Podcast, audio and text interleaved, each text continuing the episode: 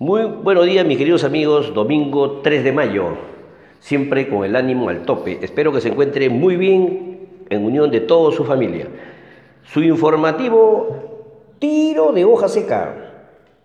Inicio con el Salmo responsorial, que dice, el Señor es mi pastor, nada me faltará. Bien, estamos transcurriendo los 123 días de este bendito año. En esta oportunidad vamos a hacer un comentario con algunas apreciaciones de actualidad referente el, el impacto del coronavirus en nuestra educación básica regular.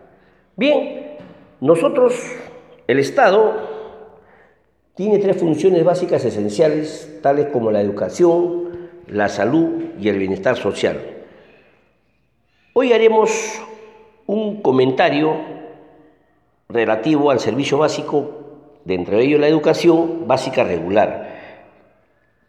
En el Perú está destinada al inicial, nivel inicial, nivel primaria y nivel secundaria. ¿no? Dentro de los, de los niños de 3 a 16 años respectivamente. Para cumplir con dicho mandato, el Estado cuenta con un conjunto de colegios y un importante número de profesores. Para eso destina más o menos un promedio del 3% del Producto Bruto Interno de su presupuesto anual. Pero antes de la pandemia, del 15 de marzo para atrás, siempre existía una percepción, una percepción generalizada de que la calidad de educación pública en promedio es baja. Por eso que en los últimos años se ha visto una expansión importante de la oferta privada en educación básica regular, ¿no? Siempre tratando de captar alumnos cuyos padres estén dispuestos a pagar por un, un mejor nivel de educación. La educación en nuestro Perú es muy complejo.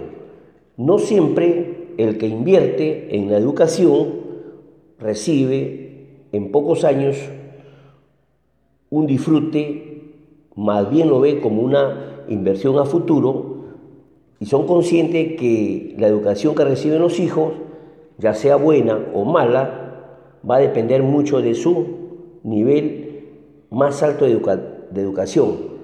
No siempre la, la pensión le garantiza ese nivel que los padres como inversión lo buscan. Pero existe una variabilidad de las ofertas educativas, sobre todo en esta privada, ¿no? donde pues hay competencias, competencias de colegios para ver quién reúne o logra los objetivos del rendimiento académico.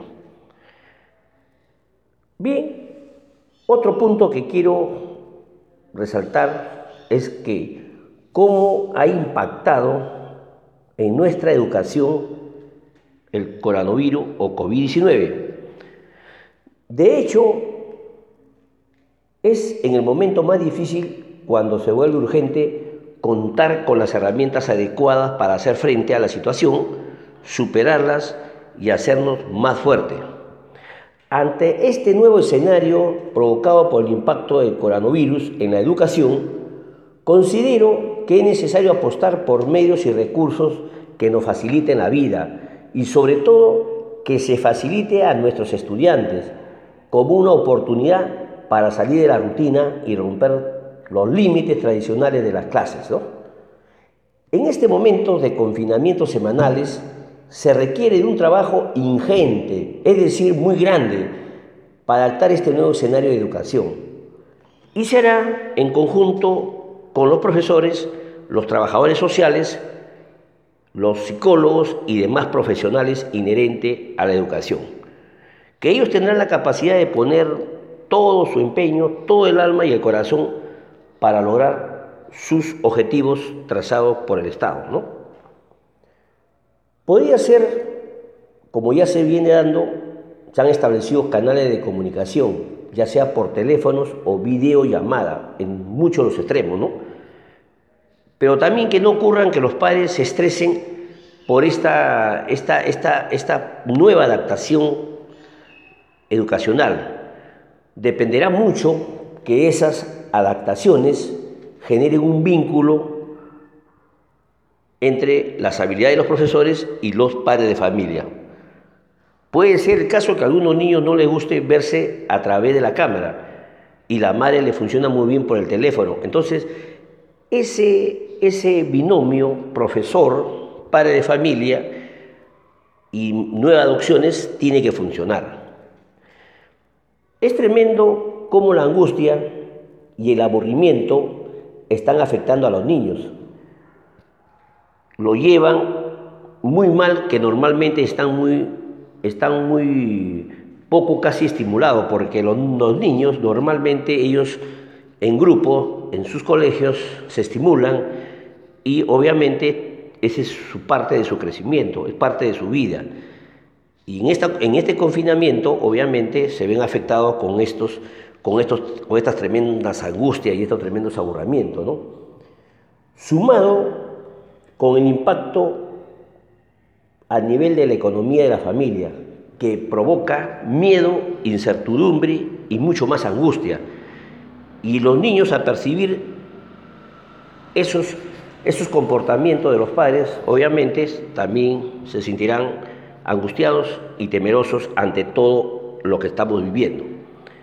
Para reducir todo esto es recomendable que procuren no estar desinformados. Segundo, que eviten leer y propagar bulos y que establezcan una rutina de tal manera que salga de todo lo cotidiano que venimos en este confinamiento. Estamos seguros que con una mente serena se puede tomar decisiones más creativas y podemos salir adelante. ¿no? En conclusión, en conclusión de todo esto, los profesores, los equipos de docentes tienen que adaptar los contenidos de los centros educativos tiene que ser que sean accesibles para la familia y que lo unifiquen, que no lo dispersen la defensa de plataformas, porque la familia en su mayoría no la conoce. Y queremos ser también un punto de encuentro de las infinitas realidades sociales de nuestro país. Sabemos que familias solo cuentan con un teléfono y no tienen un CPU, un ordenador, ni mucho menos un Wi-Fi.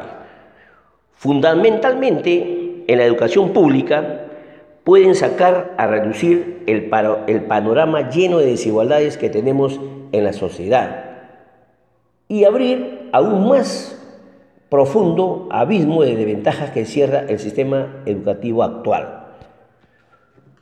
Muy más, por decir, recomendable ante este impacto un aprendizaje dialógico, interactivo y colaborativo social con nuevas tecnologías, nuevas estrategias multidireccionales. Bien, mis queridos amigos, ese es todo por hoy.